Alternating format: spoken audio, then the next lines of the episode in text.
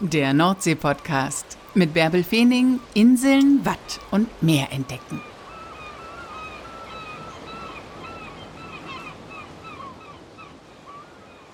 Moin und herzlich willkommen zur 70. Folge des Nordsee-Podcasts. Schön, dass ihr wieder dabei seid.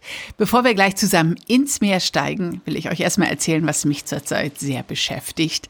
Ich habe ja noch einen zweiten Podcast, den ich zusammen mit Arvid Fuchs mache, dem Segler, Abenteurer, Arktis-Liebhaber. Und Arvid war in diesem Sommer mit seinem 90 Jahren alten Haikutter wieder auf Expedition und während er zwischen den Eisbergen Grönlands und in irgendwelchen Fjorden unterwegs war, haben wir, immer wenn er in einem Hafen war, eine Podcast-Folge aufgezeichnet. Expedition Ocean Change heißt dieser Podcast. Im Juni haben wir die erste Folge aufgezeichnet und bis jetzt wird dieser Podcast in 54 Ländern gehört. Es gibt 19 Folgen inzwischen und die wurden fast 70.000 Mal heruntergeladen. Ja, und dieser Podcast hat wegen der besonderen Produktionsbedingungen international Aufsehen erregt. Arvid und ich werden nächsten Dienstagabend uns virtuell nach Tampa, Florida beamen. Dort findet zurzeit Podfest statt. Das ist ein großes Podcaster-Treffen. Ein reales Podcaster-Treffen und eben auch ein virtuelles. Und es gibt 40 Speaker und ja, Arvid und ich gehören dazu und wir werden nächsten Dienstag darüber referieren, wie wir unseren Podcast produziert haben und ja, was die Herausforderungen waren, was die Tipps sind für andere Podcaster. Also ich habe jetzt eine tolle Präsentation gemacht und äh, ja, Filme geschnitten dafür, von unseren Produktionsbedingungen, ähm, von Arvid zwischen den Eisbergen, ja, und alle möglichen Tipps. Also das ist total spannend. Ich spreche mich jetzt noch mit Arvid ab, wie wir das genau aufteilen. Dann werden wir noch einen kleinen Technikcheck machen. Ich habe zurzeit wöchentlich irgendwelche Schalten mit Florida, wo dies abgesprochen wird und das abgesprochen wird. Ja, also ein total aufregendes Unterfangen und irgendwie auch eine tolle Bestätigung, weil es fing ja damit an, dass ich Arvid hier für den Nordsee-Podcast interviewt habe, dieses Jahr im Frühjahr. Und dann hat er von seiner Expedition erzählt. Und dann habe ich nach dem gedacht, ach komm, wir können hier für den Nordsee-Podcast ein Interview machen. Dann können wir das doch auch zwischen Grönland und Hamburg machen, wenn er auf Expedition ist. Und habe ihm recht leichtsinnig vorgeschlagen, Arvid, was hältst du davon? Wollen wir nicht einen Podcast machen? Ja. Und dann hat er kurz darüber nachgedacht, aber wirklich nur kurz und dann zugesagt, ja komm, lass uns doch machen. Ja. Und wie sich das entwickelt hat, ist einfach grandios. Und dass wir da jetzt noch international darüber berichten, ja, das freut uns beide und es ist auch ein bisschen aufregend. Und nächste Woche werde ich das irgendwie mitschneiden. Ich muss mir nochmal überlegen, wie ich das genau mache und das dann auf jeden Fall im Expedition Ocean Change Podcast veröffentlichen. Aber ich schätze, ich werde euch auch hier an dieser Stelle davon erzählen. So, das ist das, was mich zurzeit beschäftigt. Und dann natürlich der Nordsee-Podcast, denn das ist ja mein Herzstück. Damit fing alles an und der wird immer die Eins haben. Also, letzte Woche habe ich euch schon angekündigt, dass wir diese Woche ins Meer gehen und André Wirsig treffen. Das ist der Mann, der kürzlich von St. Peter-Ording nach Helgoland geschwommen ist. 48,5 Kilometer sind das und er hat dafür 18 Stunden und 14 Minuten gebraucht. Ich habe André Wesig letzte Woche in der Ankündigung als Extremschwimmer bezeichnet, aber so will er gar nicht genannt werden. Er ist einfach nur Schwimmer, wobei ich das, was er leistet, schon echt extrem finde. Es ist aber nicht die einzige längere Strecke, die André Wirsig im Meer zurückgelegt hat. Er hat die Ocean Seven durchschwommen. Das sind die sieben berühmtesten Meerengen dieser Welt. Es gibt tolle Filme dazu auf YouTube. Guckt euch seine Website an. Also André Wirsig versteht sich als Mann des Meeres. Und er will das Meer fühlen, riechen, schmecken, mit allen Sinnen erleben. Er ist nur in Badehose und Schwimmbrille unterwegs. So ist es auch bei den Ocean Seven erlaubt. Und das, was er hier bei uns in der Nordsee gemacht hat, ist eben auch extrem. Ich habe André Wirsig im September bei einer Veranstaltung in Hamburg getroffen, bei der CDEFCON. Da wurde Boris Herrmann mit einem Preis ausgezeichnet und André Wirsig war der Laudator. Und da hat er schon so faszinierend von seiner Liebe zum Meer erzählt. Davon, wie das ist, wenn er in diesen meterhohen Wellen unterwegs ist, bei Eiseskälte, den Strömungen ausgesetzt, dieses Meer zu spüren, die Lebewesen, die dort zu Hause sind, zu spüren, ihnen zu begegnen und eben auch den Zustand der Meere zu sehen. Und da habe ich gedacht, wow, was für eine Leidenschaft. Diesen Mann will ich unbedingt für den Nordsee-Podcast interviewen. Ja, da passte das dann nicht und dann haben wir uns für das nächste Mal, wenn er wieder in Hamburg ist, verabredet. Das war dann ich glaube sogar eine Woche später, am Rande eines maritimen Stammtisches. Da habe ich dann mein Aufnahmegerät mitgenommen und wir haben ein Interview geführt. Wir waren nicht alleine, deswegen gibt es ein paar Hintergrundgeräusche. Moin André, wann warst du denn zuletzt? Am Meer oder soll ich lieber sagen im Meer? Ja, ich war jetzt äh, just irgendwie gegen Ende September noch ähm, in der Nordsee äh, auf Helgoland ganz, ganz konkret, weil im Zuge das zweite Buch, was ich jetzt schreibe, eben über das Helgoland-Projekt. Ähm, da waren wir nochmal auf Helgoland, haben da Gespräche geführt und natürlich war ich auch am Wasser. Hatte dann so knapp, knapp 13 Grad, 12, 13 Grad. Wir haben auch Fotos gemacht dort, eben für das Buch noch ein paar. Und äh, mein Fotograf Dennis Zaletzky musste aber schon einen Neoprenanzug anziehen. Der hat dann schon ganz schön gefroren. Der musste auch ins Wasser, damit die Fotos die richtige ja, Perspektive haben. Ja, der muss auch ins Wasser, äh, klar. Also wenn man dann die richtigen Shots machen will, mit, wir haben so eine Unterwasserkamera oder er hat dann eine, dann muss er mit rein. Das ist, äh, geht dann nicht anders. Mit der langen Anna im Hintergrund. Genau, das war toll. Wir haben dann nochmal, mein Skipper Dennis Alles war auch mit dabei, alter Helgoländer. Und dann sind wir mit dem Börteboot rausgefahren und dann um die Ecke, lange Anna im Hintergrund und sind tolle Bilder geworden. Also toll. Das glaube ich. Du bist auf Helgoland jetzt wahrscheinlich der Star, weil du der einzige Mensch bist, der je auf den roten Felsen geschwommen ist, ne? Ja, der Star nicht, aber man ist schon jetzt äh, relativ bekannt da und äh, ja, zum Glück, toi toi toi, auch irgendwie gerne gesehen. Das ist, das ist äh, natürlich schön, freut mich. Was sagen ähm, die Helgoländer über dich? Was denken die? Schütteln die den Kopf, wie kann man so verrückt sein, hierher zu schwimmen? Oder sagen die Hut ab? Das hätte ich nie gedacht, dass man das überhaupt machen kann. Ja, das, das ist wirklich ähm, breit gefächert. Also äh, die Leute sind äh, fasziniert, aber auch schockiert. Also ich habe auch Leute, die äh, einheimische, richtige Helgoländer, die wirklich das, ähm, die einen angucken, als wenn man irgendwie vom, vom anderen Stern ist, wie so ein Außerirdischen und eine Kopfschütteln.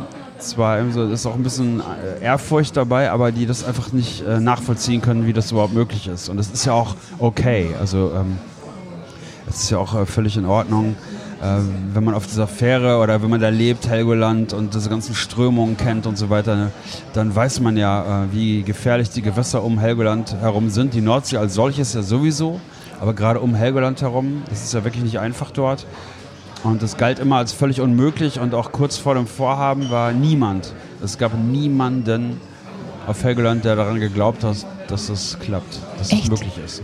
Und du selbst, was hattest du für, hattest du ein Gefühl, also bist du so ein Gefühlsmensch oder bist du ein Kopfmensch, das weiß ich nicht, hattest du das Gefühl, ich schaffe das, ich mache das jetzt oder wolltest du es einfach nur wissen und äh, bist du das mit dem Kopf angegangen? Ja, also vielleicht der eine oder andere, der mich schon irgendwie mal kennengelernt hat, der weiß ja, dass es mir nicht irgendwie um Rekorde oder dergleichen geht. Natürlich äh, bin ich angetreten und habe ich mich vorbereitet mit dem klaren Ziel, Helgoland schwimmend vom Festland aus, in dem Fall jetzt von St. Peter-Ording zu erreichen.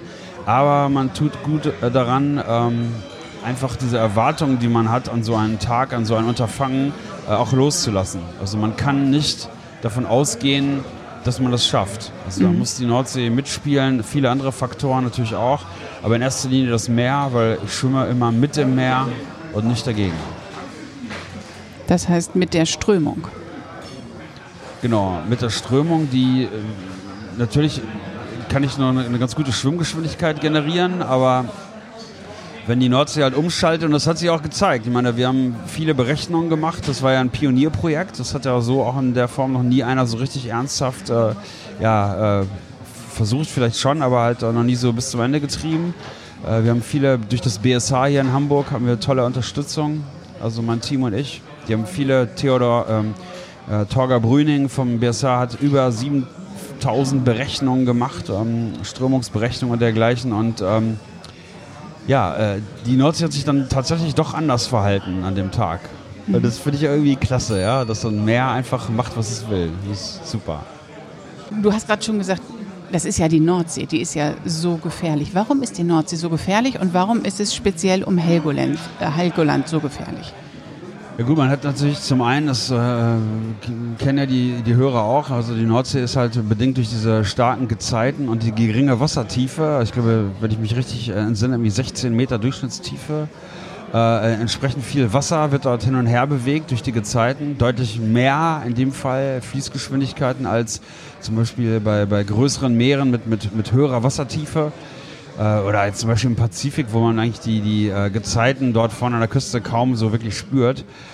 Äh, und um Helgoland herum hat man natürlich auch noch diese Wahnsinnsströmungen dort. Ja? Und äh, das ist immer ein Unterschied. Ne, wir kommen nachher auf das ganze Umweltthema und ähm, ich in meiner Rolle auch als, als Sprecher für den Ozean, aber wir haben, es ist einfach ein Unterschied, ob ich von Klimawandel immer nur lese oder ob ich das so wie ich jetzt aus dieser Perspektive des Menschen, des Schwimmers einfach mal so im eigenen Leib erlebe. Und die Strömungen, das hat ja auch mein Projekt jetzt wieder gezeigt, verhalten sich einfach, da verändert sich gerade was da draußen. Es ist gerade eine Veränderung im Gange, die wir Menschen trotz all unserer Technik und so weiter auch nicht so wirklich ähm, begreifen und äh, ja auch berechnen können. Ne? Und, und ich fand es irgendwie klasse, dass die Nordsee dann doch irgendwie so ihr Eigenleben hat und sich nicht in die Karten hat gucken lassen.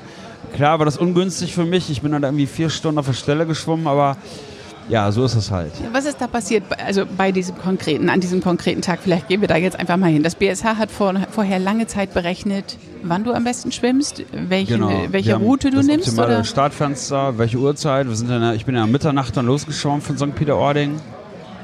Äh, ist für viele, vielleicht auch irgendwie äh, eine Horrorvorstellung, aber ich bin das ja gewohnt. Ich bin ja auch irgendwie im Pazifik schon da äh, mitten in der Nacht äh, geschwommen. Das hat aber andere Gründe. Da schwimmt man ja auch nachts wegen der, wegen der Haie.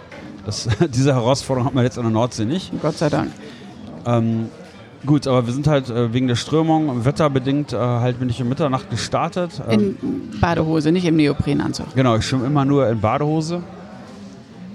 Äh, das sind auch die Regeln äh, für das Kanalschwimmen, aber äh, das entspricht auch meiner, meiner Einstellung, meiner Mentalität. Ich möchte einfach auch das Meer einfach so direkt erleben und dann äh, kann es ja nicht angehen, dass man da mit einem Neoprenanzug da rumschwimmt. Also ich Echt, du willst möchte- das richtig fühlen? Ja, ich will ja alles mitkriegen, ja. Was willst du mitkriegen? Ja, wie das äh, die- einfach das, das, äh, die Strömungen, äh, die ja teilweise auch unterschiedliche Temperaturen haben. Das ist einfach toll, ja. Oder wie die Wellen, wenn die an einem rumzerren und ja, natürlich auch die Tiere. Ja, gut, Quallen habe ich natürlich auch ein paar kassiert. Äh, das ist dann immer unangenehm, aber das gehört einfach auch dazu. Ja. Also das, darum geht es mir ja. Ähm, euch später auch dann davon zu erzählen, wie es da draußen ist. Und das kann ich einfach nicht, wenn ich da im Neoprenanzug äh, mich da irgendwie äh, beschütze, sondern ich will ja eins zu eins in dem Fall jetzt äh, die Nordsee erleben über so viele Stunden. Und äh, ja, deswegen nur in Badehose. Dann warst du unterwegs. Neben dir ein Begleitboot. Genau. Mit wie vielen Personen, die sich da um dich und deine Strecke Äh, gekümmert das war unser haben? Skipper Dennis Allers, ähm, das war ähm, Wolfgang Schmidt ähm, als Nautiker, auch als Kapitänspatent, ein Typ, der knapp über 70 Jahre alt, äh, auf allen sieben Weltmeeren schon unterwegs gewesen, kennt sich um die, in den Gewässern auch rund um Helgoland wirklich extrem gut aus. Dann Torger Brüning vom, vom BSH, äh, dann mein Fotograf Dennis Daletzky und äh, natürlich mein Schwager Jürgen Peters, der aber im, meistens im Seekajak neben mir hergefahren ist. Weil natürlich auch das Börteboot, ich, ich wurde ja von so einem, das war mir auch wichtig, von so einem Helgoländer Börteboot begleitet. Super, die ganze Ja, Strecke. Fantastisch, ja, ganz toll. Tolle Boote, auch die Philosophie dahinter, das ist ja UNESCO, Weltkulturerbe und so, ganz tolle Boote. Ja, ähm, so, und dann, ja, dann schwimmt man halt, äh, orientiert sich natürlich an dem Boot, weil man, das wissen ja die, auch äh, die Zuhörer, man sieht ja natürlich äh, Helgoland nicht von St. Peter-Ording aus. Man sieht schon relativ früh den Leuchtturm in der Nacht. Echt? Ja, okay. ja. Das ist irgendwie ganz irre, aber Was war das für ein Gefühl, als du den zum ersten Mal gesehen hast in der Ach, Nacht? das war ja gleich nach dem Start, ja. Man, man, man sieht den schon und es ist, äh, man weiß, dass es noch weit, weit, weit weg ist. Aber Wie weit? Das, ich frage nie, wie weit es noch ist. Nie. Ich, äh, ich löse mich immer von allem. Äh, wie, wie, ich frage auch nicht, wie, wie viel Uhr oder wie lange ich schon unterwegs bin. Und man muss sich, äh, man tut gut daran, bei dem, was ich mache, sich einfach von diesen ganzen Metriken und ähm, Stunden einfach zu lösen und einfach im Moment zu sein und sich auf das zu konzentrieren, was man dort gerade tut und auf das zu konzentrieren, worauf man sich vorbereitet hat, also ganz fokussiert zu sein. Was ist dann in deinem Kopf los? Also denkst du dann etwas? Steuerst du deine Gedanken? Ja, ja, ich oder? bin dann da. ja. Ja. Ich bin dann da und versuche diesen, diese besonderen Momente, diese besonderen Stunden irgendwie auch äh, völlig äh, im vollen Bewusstsein dann wahrzunehmen.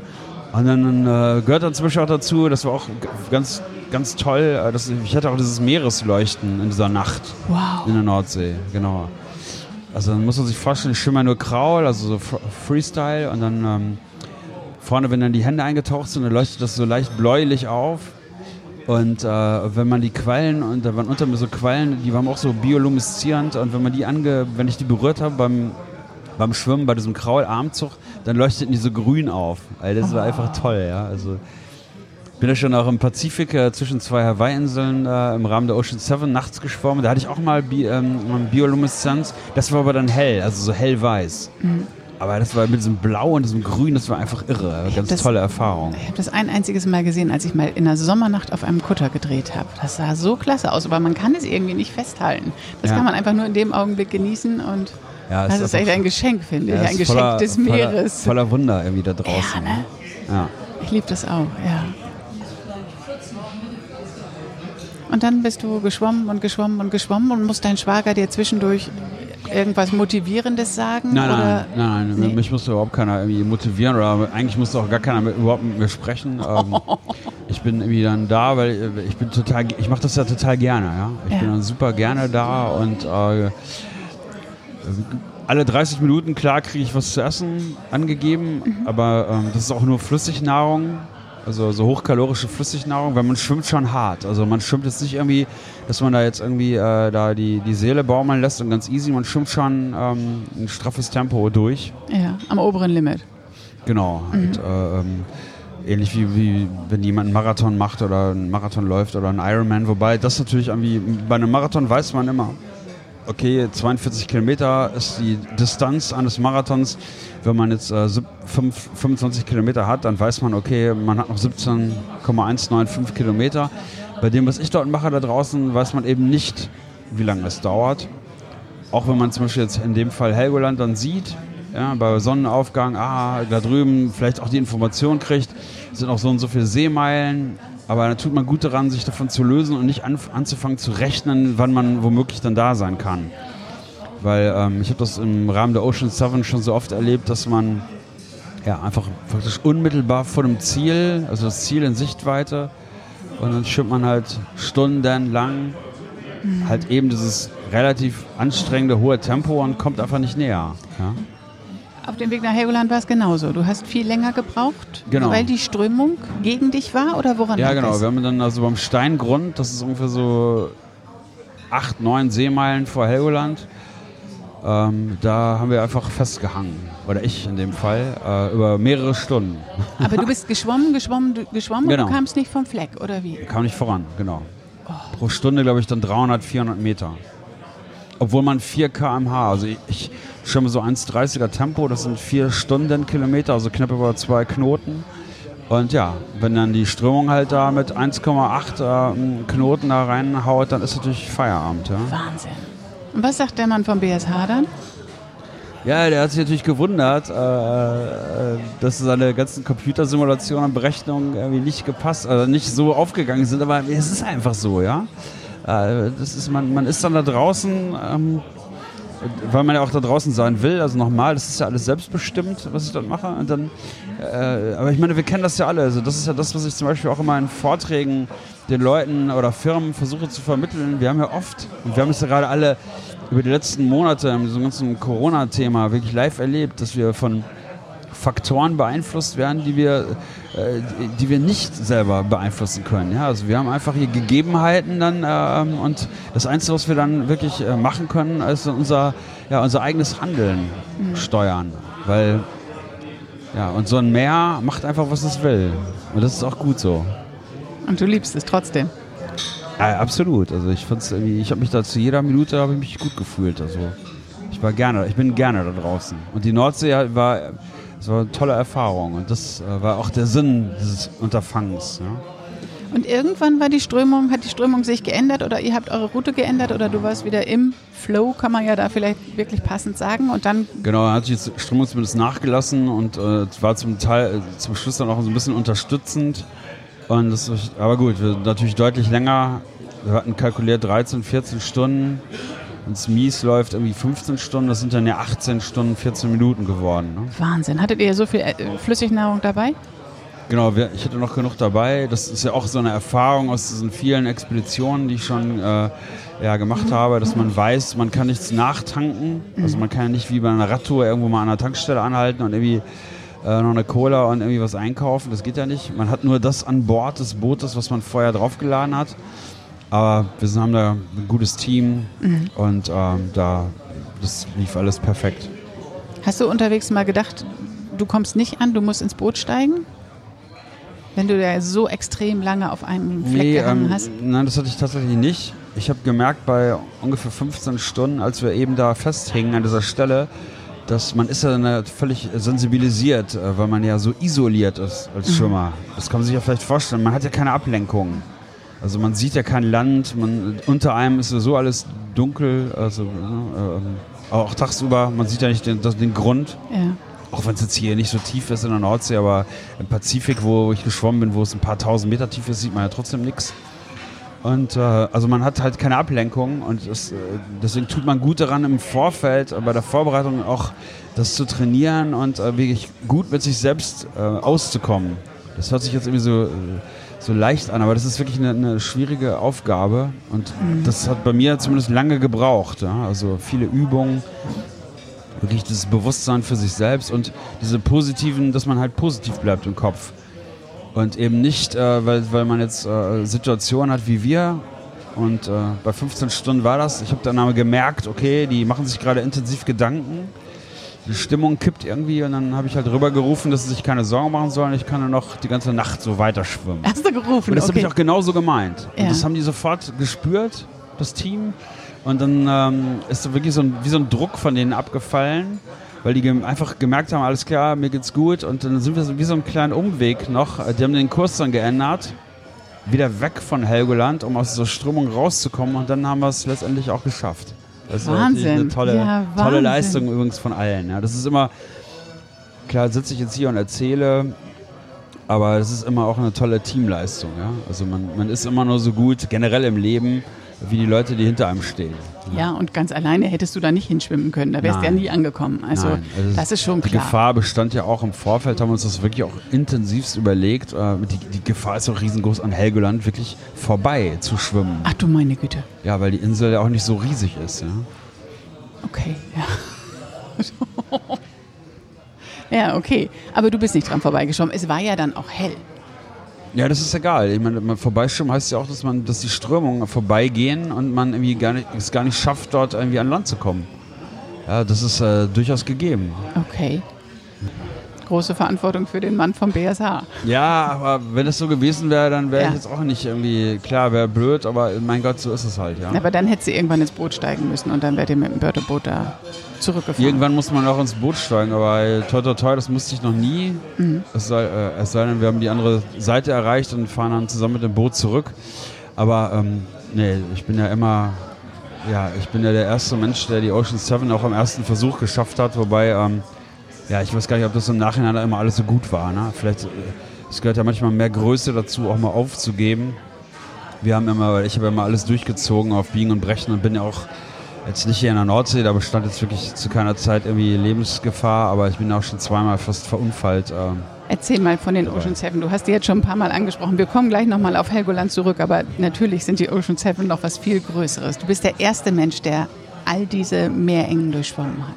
Nein, nein, ich bin, äh, ich bin der Erste, der alles im ersten Versuch geschafft hat, aber ich bin, ähm, ich bin der, äh, der 16. Mensch, der das geschafft hat. Und äh, der Erste im deutschsprachigen Raum. Magst du mal aufzählen für die, die nicht Ja, genau, das wissen? sind so wie, äh, wie die Seven Summits aus dem Extrembergsteigen. Seven Summits ist ja je, der jeweils höchste Berg auf jedem Kontinent.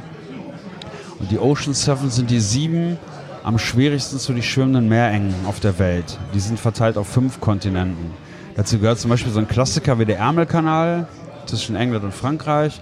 Dazu gehört aber auch zum Beispiel der Kaiwi Channel auf Hawaii zwischen der Hawaii-Insel Molokai und Oahu auch 44 Kilometer Luftlinie. Ja, und dann kann man sich das vorstellen mit den ganzen Tieren, auch mit den Haien. Man schwimmt also, man darf das Boot zu keiner Zeit berühren. Äh, man muss alleine, ohne technische Hilfsmittel, also keine Pedals, keine Flossen oder irgendwas, man schwimmt nur in Badehose. Ähm, ohne Haikäfig und dergleichen äh, äh, auf Hawaii kann man sich das vielleicht vorstellen. Da tobt natürlich noch ein bisschen was anderes im Meer rum als jetzt in der Nordsee. Ja. Oder dazu gehört auch der North Channel zwischen Nordirland und Schottland bei nur 12, 13 Grad Wassertemperatur. Und dann halt eben nur in einer Badehose. Das ist also auch wirklich äh, besonders herausfordernd. Oder die Cook Strait in Neuseeland oder in Japan, die Tsugaru-Straße. Also das sind schon wirklich sehr, sehr anspruchsvolle Strecken. Und ja, es gibt einen guten Grund, warum es erst so wenige Leute geschafft haben. Aber ich gehöre dazu seit 2019 und ja, das ist natürlich eine tolle Sache, ja. Super klasse. Wie bist du da darauf gekommen? Also woher hast du diese dieses Schwimmen, Extremschwimmleidenschaft?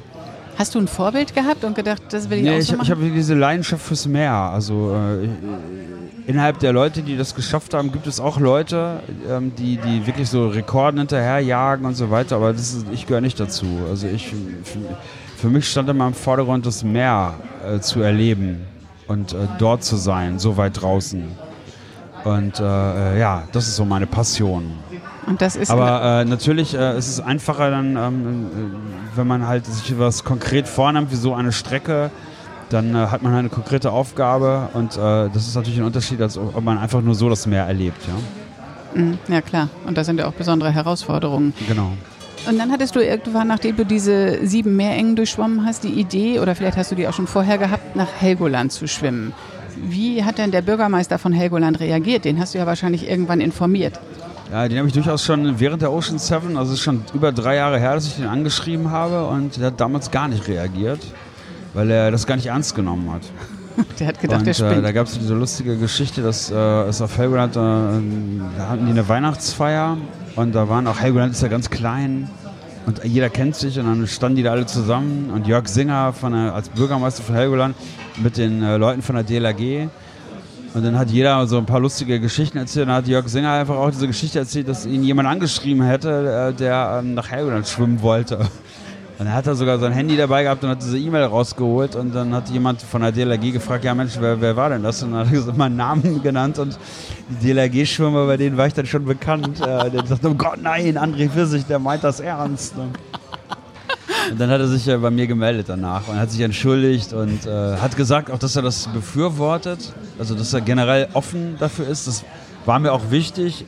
Ebenso übrigens wie St. Peter-Ording. Ja. Mit den Leuten habe ich mich auch im Vorfeld getroffen, natürlich auch Helgoland bereist und ein paar Sachen abgeklärt. Und ähm, ja, weil das war, das, ich möchte auch keine Sonder, Sondergeschichten dort. Ich bin also jetzt nicht irgendwie da vom Naturschutzgebiet aus gestartet, was noch ein bisschen kürzer gewesen wäre. Ich bin ganz normal vom Badebereich gestartet und auch im Badebereich angekommen und so weiter. Also das ist irgendwie, ist mir auch wichtig, dass man da die Regeln, äh, die aus gutem Grund gelten, auch für die Tiere und für die Natur dort bei uns in der Nordsee, äh, da, möchte, da ordne ich mich selbstverständlich unter, ist ja klar. Du hast gerade gesagt, dir geht es ums Meer. Was ist deine Botschaft oder worauf willst du hinweisen mit den Aktionen, die du machst? Ja, ich bediene halt eine Erfahrung, die halt äh, insofern ganz direkt ist, dass ich ja praktisch ja, aus der direktesten aller Perspektiven berichten kann, wie das Meer ist. Und das kann man sich ja vorstellen, wenn man dort als Mensch in einer Badehose da draußen in der offenen Nordsee rumschwimmt, ist es einfach was anderes, als wenn man jetzt irgendwie das Meer äh, ähm, über einen Strandspaziergang oder über eine Bootsfahrt oder sowas erfährt. Und natürlich erfahre ich dann auch die Auswirkungen teilweise ja, von, von Plastikmüll, von Klimawandel, Strömung, Überfischung. Also ich wurde schon lebensgefährlich von Quallen zerstochen, weil wir Menschen einfach... Äh, ja, unseren erheblichen Beitrag geleistet haben, die natürlichen Fressfeinde von diesen ganzen Quallen einfach äh, ja, fast auszurotten. Und äh, deswegen ist es einfach, äh, ein Meer ist ja mehr als diese ganzen Messwerte, die wir haben und ist auch mehr als die Kulisse für eine schöne Kreuzfahrt, für eine schöne Bootsfahrt. Und da komme ich dann halt ins Spiel. Ja, also diese Emotionen, diese Eindrücke zu transportieren, davon zu berichten äh, das rundet das Bild dann halt ab oder macht es vollständig und nicht jeder, aber viele Leute ähm, mittlerweile hören zu und möchten das auch erfahren und sollen natürlich, also ich, ich verurteile das überhaupt nicht, die sollen natürlich das Meer auf ihre Art genießen. Ihr müsst ja nicht da, das machen, was ich dort tue, aber ihr habt ja mich und äh, könnt zuhören und dann wisst ihr, was da draußen los ist. Und dann äh, ist es okay, wenn ihr dann eure Bootstour macht oder euren Strandspaziergang und so weiter. Ähm und dich schicken wir in die Fluten, André. Sag mal, wo kann man dir denn zuhören? Ähm, kann man dich buchen für einen Vortrag? Kommst du in die Schulen oder genau, wie kann man dich äh, erleben? Weil ich finde, man muss dich sehen, man muss sehen, wie viel Leidenschaft du dabei im Gesicht hast. Du, du lebst irgendwie diese Meeresliebe, finde ich. Also ich habe ja, letzte Woche habe ich dich ja auch gesagt, der Mann hat am meisten Leidenschaft hier an Bord, weil du so sehr du bist. Mehr Liebe, finde ich. Also ja, danke, weil es ist, äh, ja, es ist einfach nur, äh, ich versuche da keine Rolle zu spielen, es ist einfach nur authentisch. Ja, versuche ich zu sein und ich, ich halte mich für keinen besonderen Menschen.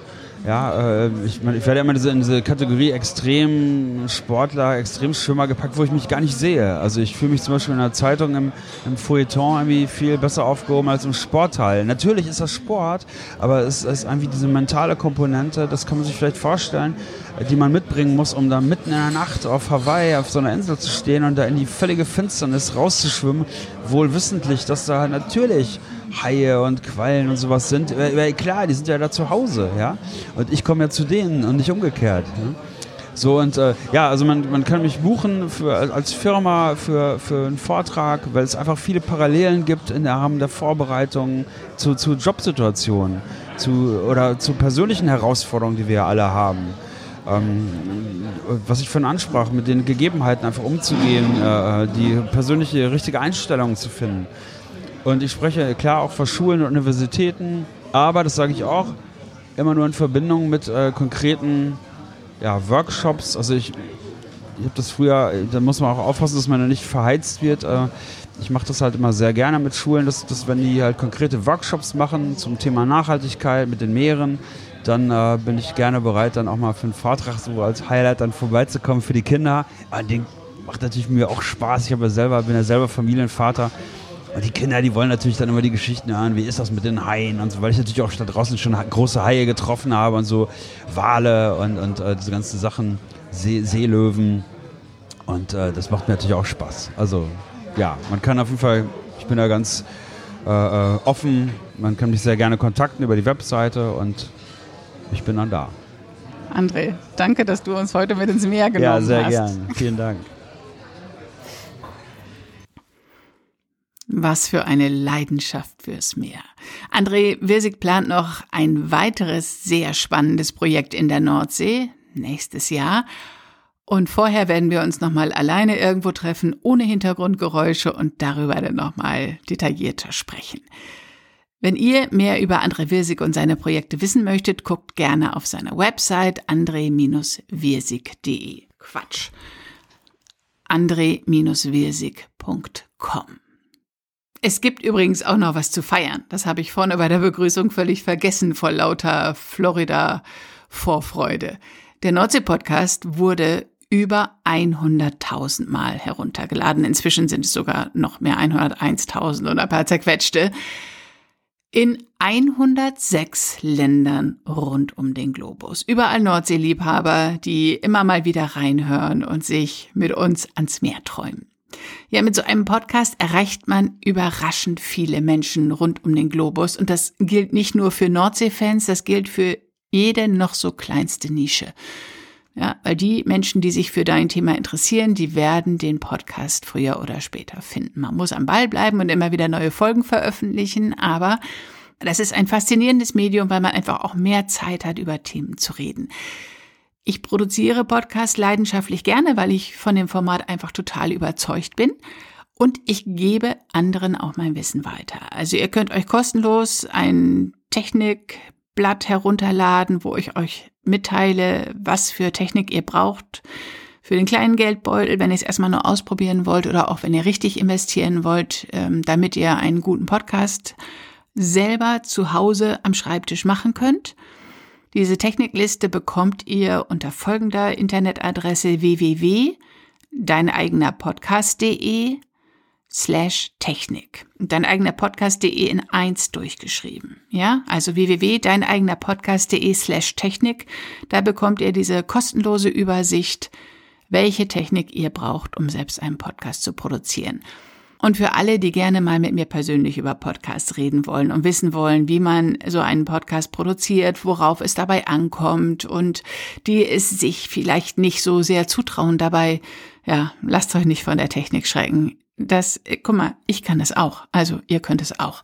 Es ist nicht so schwer und man kann alles lernen und manchmal muss man sich auch selbst einmal in den Hintern treten und dann geht das schon, ja? Ähm, und ich zeig's euch, ich bin ja da. Und wir können schnacken und dann gibt es von mir auch eine Checklist, wo ich euch das ganz genau Schritt für Schritt aufgeschrieben habe, wie man einen Podcast produziert. Und sowas Neues, wenn man sich das dann selber beibringt, das ist total cool und das gibt einem ganz viel neue Energie. So, nächsten Freitag am 5. November um 17 Uhr können wir uns verabreden. Ich erzähle euch was über Podcast, ihr könnt mir Löcher in den Bauch fragen und wie und wo sehen wir uns? Meldet euch für das Webinar an unter deineigenerpodcast.de slash Webinar. Und wer noch mehr Podcast mit Bärbel haben möchte, der nimmt einfach an einem Live-Kurs teil. Den gebe ich Anfang Januar wieder. Sechs Wochen treffen wir uns Woche für Woche digital. Eine Stunde oder so und schnacken alles Schritt für Schritt durch. Und ich begleite euch von eurer Podcast-Idee bis hin zur ersten veröffentlichten Folge, die ihr euch auf Spotify oder Apple Podcasts oder Google Podcasts anhören könnt. Also da geht nichts schief. Damit kommt ihr zu eurem eigenen Podcast. Ihr könnt euch jetzt schon einen Platz sichern für diesen Kurs. Ich habe eine Warteliste angelegt, www.deineigenerpodcast.de slash Warteliste. Jo, und im Dezember kündige ich dann an, wann dieser Kurs ganz genau stattfinden wird. Aber wer auf Nummer sicher gehen will, der trägt sich jetzt schon mal in die Warteliste ein. Ich freue mich auf euch. Ich freue mich darauf, wenn ich das, was ich hier mit so viel Feuer immer mache, äh, euch weitergeben kann. Und ein Podcast ist einfach ein cooles eigenes Projekt. Und ja, jetzt grinsen noch manche, wenn ich sage, ich bin Bärbel und ich produziere Podcasts und ich zeige dir das auch gerne, wie das geht, aber ihr werdet euch noch wundern. Podcasts werden einen immer größeren Raum einnehmen. Also ich habe jetzt gerade noch mal für diese Präsentation Statistiken rausgesucht. In Amerika hören 75 Prozent aller Amis hören regelmäßig einen Podcast. In Deutschland haben 38 Prozent der äh, Erwachsenen schon mal einen Podcast gehört. Ja, also da geht noch was. Und Podcasts sind einfach so cool, weil man sie überall hören kann, weil man sie nebenbei hören kann, weil man sie nicht verpasst. Denn dann, wenn man Zeit hat, dann bei einer Autofahrt, bei einer Zugfahrt, bei der Gartenarbeit, bei irgendeinem langweiligen Aufräumen, dann hört man sich mal einige Folgen an. Ja, und deswegen ist es einfach so ein schönes Format. Und deswegen werden Podcasts bei uns auch noch eine viel größere Rolle spielen. Und man hat einfach ein eigenes Medium, dem man Kontakt zu seinen Kunden haben kann als Unternehmer oder mit dem man Kontakt zu seinen Lesern haben kann als Autor oder dem, mit dem man Kontakt zu seinen was auch immer haben kann. Ja, es gibt so viele Möglichkeiten für Podcasts und man schafft einfach so eine Verbindung über diese Stimme im Ohr. Ja, ich weiß nicht, warum ihr diesen Podcast hört. Ich werde zurzeit immer wieder auf meine Stimme angesprochen dass ich mir allmählich echt Gedanken mache. Könnt ihr mir mal sagen, was mit meiner Stimme passiert ist? Letzte Woche habe ich mir in Husum bei einem Dreh ein Krabbenbrötchen gekauft. Und ich sag so, ein Krabbenbrötchen bitte. Und der Verkäufer, oh, deine Stimme. Uiuiuiui. Und er ist nicht der Einzige, ja? Männer sprechen mich immer wieder auf meine Stimme an, machen mir Vorschläge, vergesst es, Jungs. Aber auch Frauen sagen, Bärbel, kannst du nicht einfach irgendwas vorlesen? Komm gar nicht auf den Inhalt an, rede einfach, ich will deine Stimme hören. Ja. Und es ist irgendwie im letzten Jahr total extrem geworden. Damit seht ihr eben auch, was man mit so einem Podcast auslösen kann, weil ich euch mit einem Podcast so nahe komme und diese Stimme im Ohr bin. Und ähm, das ist eben auch eine besondere Beziehung, so nah habt ihr kein Radio im Ohr, so na, habt ihr keinen Fernsehfilm im Ohr. Das ist eben hier Podcast-Qualität, ja. Das ist Kribbeln im Ohr. So. Und mit meiner Stimme lasse ich mir was einfallen. Ich habe schon eine Idee. Es wird einen Podcast geben bald, bei dem es nicht um den Inhalt geht. Äh, ein etwas durchgeknalltes Projekt, aber ich will jetzt mal die Grenzen des Podcastens ausprobieren. So, jetzt habe ich aber ganz schön viel gesabbelt. Ich freue mich, dass ihr immer noch da seid, dass ihr mir bis hierhin zugehört habt und dann freue ich mich auch über eine gute Bewertung auf Apple Podcasts. Ich freue mich darauf, wenn ihr den Podcast abonniert. Ich freue mich darauf, wenn ihr anderen von diesem Podcast erzählt. Ich freue mich über eure Anregungen und Wünsche. Ihr erreicht mich unter info at nordseepodcast.de. Und dann freue ich mich, wenn ich euch nächste Woche wieder mit ans Meer nehmen kann. Liebe Grüße. Bis bald.